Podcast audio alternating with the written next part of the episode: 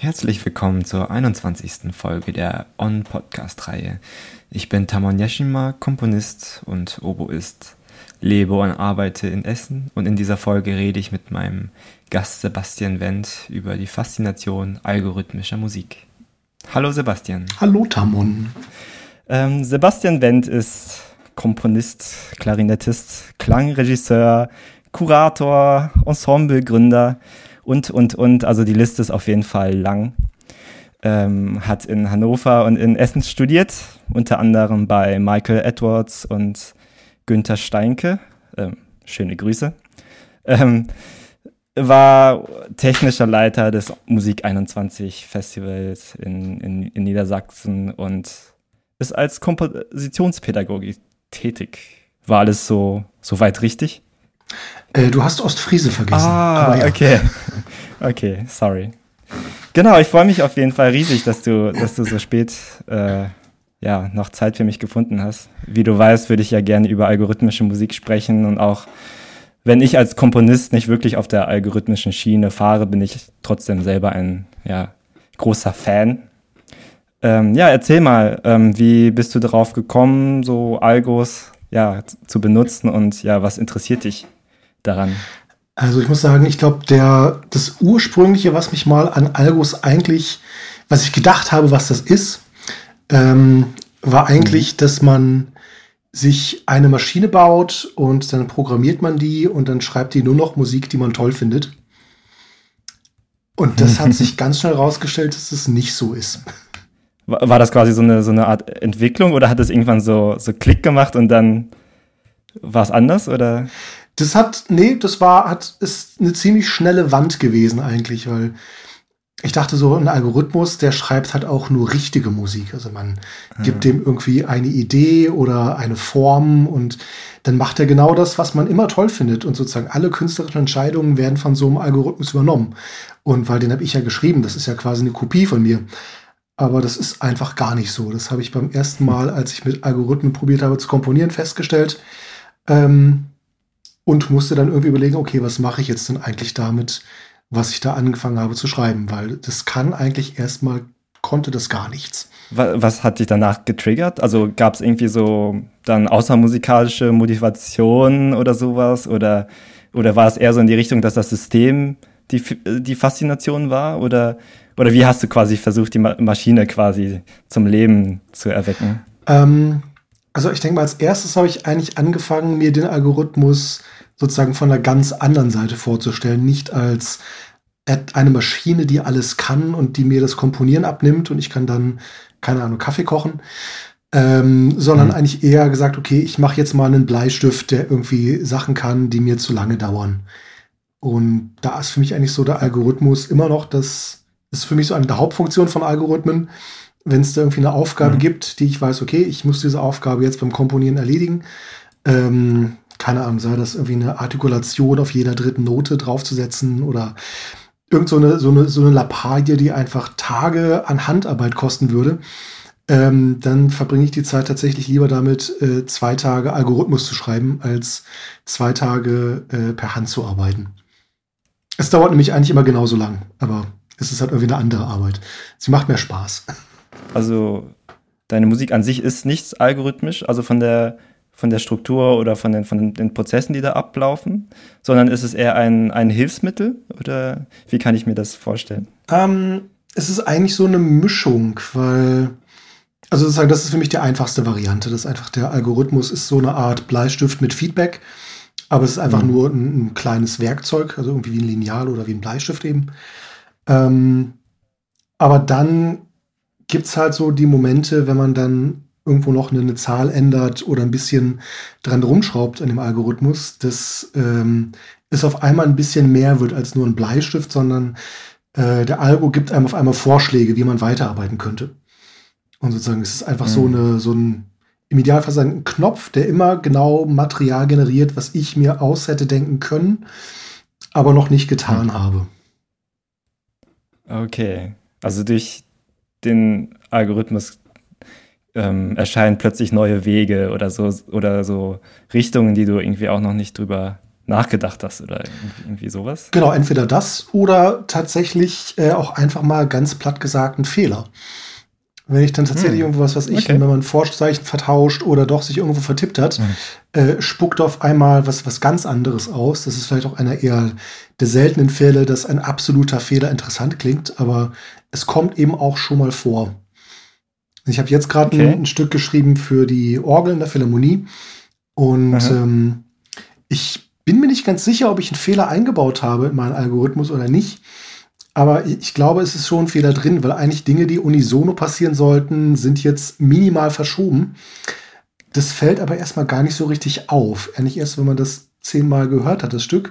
Und eigentlich ist es ganz interessant. Okay. Kannst du, kannst du mehr über das, das äh, Stück erzählen?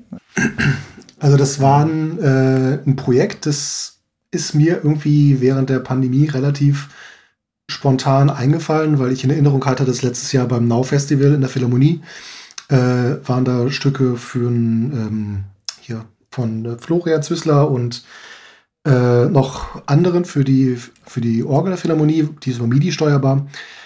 Und ich dachte ja, mhm. die Philharmonie ist geschlossen und alle Komponisten sitzen jetzt zu Hause, haben nichts zu tun. Oder ja, also sie können auf jeden Fall keine Stücke für Ensembles schreiben, die nächste Zeit aufgeführt werden. Und da dachte ich mir, ja, wenn mhm. da von der Philharmonie Orgelkonzerte gestreamt werden, dann könnte man ja vielleicht mal vorsichtig anfragen, ob man da nicht mal so als Studiegruppe ein Stück schreiben könnte oder Stücke schreiben könnte. Mhm. Und ich habe das an Michael Edwards rangetragen und der war von der Idee begeistert. Der Kontakt mit der Philharmonie mhm. kam zustande und schwupp war ein Projekt geboren, wo fünf Leute schöne Stücke für die MIDI-Orgel schreiben durften. Genau, okay. so ist dieses Projekt entstanden. Allerdings kam dann kurzerhand die Einschränkung, als auf einmal doch wieder geprobt werden durfte, musste das Projekt quasi aus ah. der Hochphase der, ähm, der Pandemie quasi äh, dem Probenplan des Orchesters natürlich weichen, weil ich meine, ist natürlich super, wenn die uh. äh, Philharmonie da die Orgel bereitstellt, aber die haben natürlich auch irgendwie ihren festen Ablauf und dann, wenn es auf einmal von heute auf morgen wieder heißt, mhm. ja, äh, das Orchester muss jetzt als proben, dann können halt das, die Handvoll Studis leider nicht proben. Aber wir hatten jetzt letzte Woche okay, die erste seid Probe. Ihr, seid ihr raus. Und es war ein sehr schönes, äh, schöne Erfahrung quasi, jetzt endlich mal da an der Orgel äh, das Stück zu hören und das quasi selbst spielend dort zu hören. Okay. Ähm, ja, was mich auch interessiert ist, ähm, wie, wie, nehm, wie, wie nehmen die Zuhörer deine, deine Musik wahr? Also kommst du da manchmal ins, ins Gespräch? Also ich frage, weil ich durch, durch, durch mein Ensemble S201 oft einfach oft darüber nachdenke. Also, ähm, also natürlich soll man beim Komponieren oder bei, bei der Stückwahl nicht an das Publikum denken, ne? Ist ja irgendwie, sagt man ja so, aber trotzdem kommt man ja nicht daran vorbei. So. Ja, und, äh, also ich habe einmal, letztes Jahr hatte ich ein Stück geschrieben für Quartett und da waren große Teile algorithmisch generiert. Mhm. Mm, und also es war quasi die Ensemblestimmen waren alle algorithmisch generiert nach irgendwelchen äh, schönen Fibonacci-Reihen. Ja. Und das Tape, was dahinter war, war quasi händisch produziert. Und es kam noch ein Text, den habe ich dann auch geschrieben. Und das war quasi auch alles sehr assoziativ gehalten. Und ich habe halt auch mit Leuten letztlich darüber gesprochen, wie sie das Stück wahrgenommen mhm. haben. Und es kam nie das Feedback, dass es jetzt, sag ich mal, klinisch oder mathematisch geklungen hätte. Sag ich mal, was man so das, ähm, das Stereotyp, sage ich mal, von algorithmischer Komposition ja. ist. Dass es halt alles immer sehr genau ist und alles irgendwie in den 50ern stecken geblieben ja, ja. ist. Ähm, aber das ist eigentlich, äh, war bisher im Feedback nicht der Fall gewesen. Es liegt vielleicht auch daran, dass es, äh, ich glaube, alles, was ich so schreibe, ist sowieso meistens relativ sperrig und äh, der Schritt, ob das jetzt sperrig ist, weil es mathematisch ist oder sperrig ist, weil ich das so haben wollte, ist, glaube ich, kein großer. okay, was meinst du, wie kommt deine, woher kommt deine, ja, ich sag mal, sperrige Ästhetik? Ist ja immer so negativ konnotiert, ne, sperrig. Ist ganz witzig, dass das. Also sperrig äh, eigentlich in dem Sinne, dass man da sowas in den Raum wirft, wo halt Leute mit einsteigen können, wenn es die halt gerade abholt. Ähm, und wenn es die halt gerade nicht abholt, dann haben sie auf jeden Fall was zu verdauen oder was zum Kauen. Und ich sag mal, äh, wie war das, dieser, dieser alte schöne Satz, äh, komponieren als Verweigern von Gewohnheit. Äh, es war doch hier Helmut. und ähm, das mhm. ist schon, ich glaube, da ist irgendwie was Wahres dran und irgendwie aber auch nicht. Weil ich habe in den letzten Jahren eigentlich schon immer versucht, jedes Stück anders zu schreiben und einfach ganz viel gesucht, was ich überhaupt schreiben will. Aber eigentlich dabei festgestellt, so ja, es gibt halt auch viele Dinge, da habe ich einfach auch echt keinen Bock drauf das war irgendwie gut, die mal äh, abgefrühstückt zu haben und mal von vielen Seiten zu betrachten, ob mir das gefällt. Aber eigentlich, ähm, mhm. ja, ich würde sagen, es waren jetzt keine verlorenen Stücke, aber ja, nein, die Zeit hätte man auch nicht anders einsetzen können, aber ich glaube, ich werde nicht mehr unbedingt Stücke in manchen Stilen schreiben, in denen ich mich in den letzten Jahren ausprobiert habe. Okay.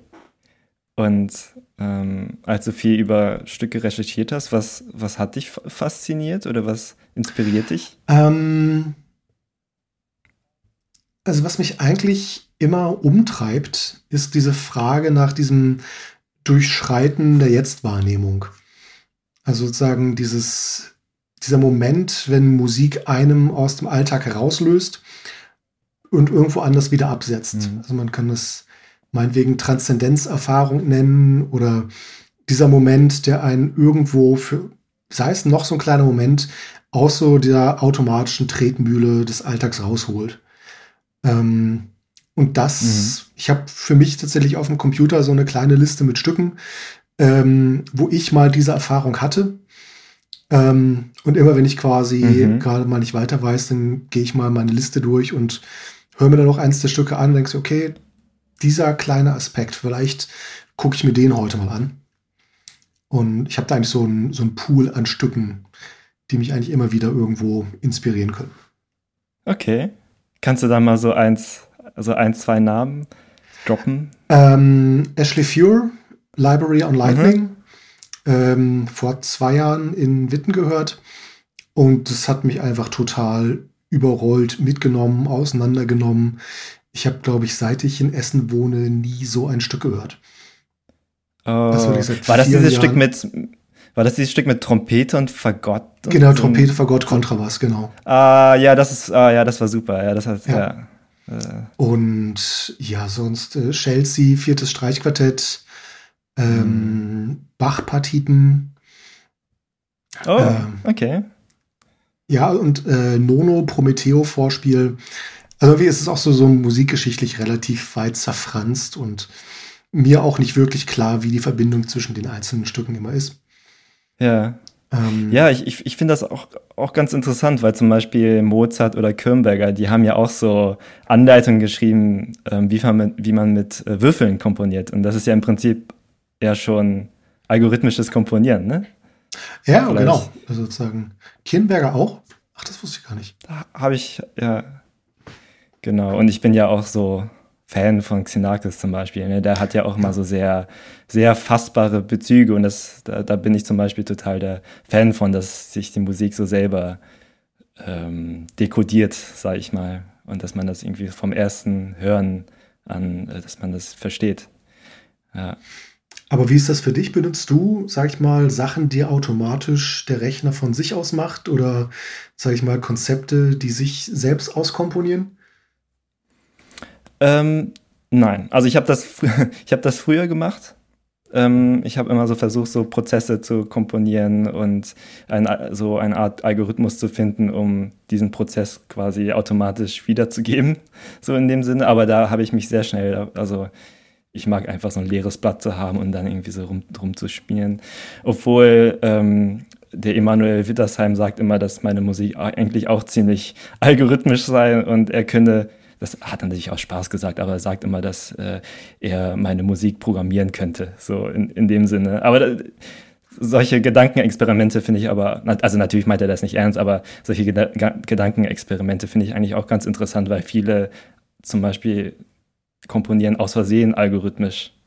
Allein wenn man über Formen nachdenkt oder so, sowas. Ne? Naja, diese große Formlüge, es ist ja irgendwie auch immer, ich finde ja, was man da so in der Algorithmik dann auch manchmal probiert oder irgendwelche merkwürdigen Zahlen rein oder ja, es hört doch dann doch irgendwo kein Schwein. Oder sehe ich das falsch? Also. nee, da bin ich ganz, bin ich ganz bei dir. Ja, du, ich, ich versuche ja in meinem Podcast ähm, nur Leute mit Bezügen zum Ruhrgebiet einzuladen. Äh, und ähm, eigentlich, ich wollte fragen, ähm, wie du es hier findest. Also ich weiß, du bist ein großer, großer Niedersachsen-Freund, aber ja. vielleicht, vielleicht konntest du trotzdem so die schönen Seiten hier, hier finden, irgendwie so ne? Places to be oder so, irgendwie so deine. Ähm, also ich habe ja zum Ruhrgebiet so ein ganz besonderes Verhältnis, als ich ja quasi hier zum Studieren hergekommen bin, weil ich glaube, das erste Jahr kannte ich äh, das, das ICEM an der Volkwang, also das Kompositionsinstitut, ähm, meine Wohnung und die drei Bushaltestellen, an denen ich immer mir im Winter den Arsch abgefroren habe. Ähm, das war irgendwie so mein erster Eindruck von Essen. und das hat sich bei mir so ein bisschen im Hinterstübchen festgefressen. Ich bin halt nie so richtig mit dieser Stadt warm geworden. Oh. Ähm, allerdings muss ich sagen, ich wohne jetzt seit einer Weile hier in äh, Stadtwald. Und das ist tatsächlich jetzt gerade so auch zu Corona-Zeiten, wo man sich halt nur draußen treffen sollte, kann, möchte. Äh, ganz schön, dass man in fünf Minuten einfach im Grün hier sitzt. Äh, man hat immer noch so das Rauschen der Autobahn dezent im Hintergrund. Aber es ist schon, es gibt ein paar nette Ecken.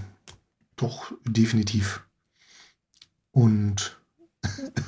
Das hast du schön gesagt. Nein, ich, ich versuche jetzt ganz diplomatisch zu sein, aber trotzdem irgendwie äh, ehrlich zu sein. Ähm, doch die Zeche Karl finde ich wahnsinnig toll. Äh, das Maschinenhaus. Da habe ich, glaube ich, die meisten okay. sehr coolen Konzerte ah, hier ja. Essen gehört. Ähm, und eigentlich auch so dieses ganze Altstadt-Feeling von Werden. Also irgendwie so, wenn man sich seine Pizza holt oder sein Espresso ah. holt, äh, nochmal runter an die Ruhe geht, an Baldner See. Ach, überhaupt doch, nee, jetzt muss ich eigentlich mich mal komplett revidieren. Äh, Essen ist krass grün. äh, ich bin jetzt vor ein paar Wochen, war mein Neffe zu Besuch. Ähm, es klingt jetzt so, als wäre der zwei oder so. Nein, der ist mhm. über 20. Ähm, und mit dem habe ich unten am Baldener See äh, Cocktails getrunken. Also da gibt es ja diesen, diesen Baldener-Steig, der nach, ich glaube, Fischlaken runterführt von äh, Stadtwald. Ähm, wahnsinnig schöner Weg, viel Grün und auf einmal ist man mitten im Vogelschutzgebiet und da taucht dann so ein Extrablatt auf einmal auf, wo man Cocktails trinken kann. Ähm, ah, ja, genau. Das ja. ist so, so, so eine kleine Oase, die ich jetzt irgendwie völlig, das mich völlig verdutzt hat, dass ich vier Jahre gebraucht habe, um so einen Ort zu entdecken. ähm, aber das war schön. Da siehst du. Ah ja, ah, das, das freut mich. Ja, wir sind fast durch. Ähm, eine letzte Sache würde ich gerne noch wissen. Ähm, mhm. Wie ähm, wie dein Alltag aus? Ich bin großer, äh, ich bin großer Fan von so Alltagsleben anderer Personen. In Pandemiezeiten ist es natürlich nochmal anders, aber ja, vielleicht kannst du da was erzählen. Ähm, also es ist tatsächlich ganz witzig, dass so, für mich war jetzt gerade diese ganze Pandemiesituation der totale Bruch.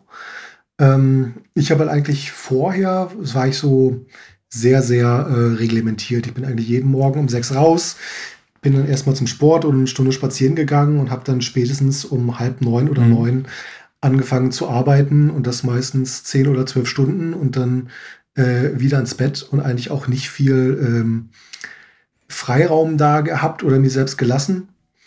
Ähm, und hat sozusagen mhm. in der Zeit eigentlich alles probiert, so strukturiert wie möglich zu machen.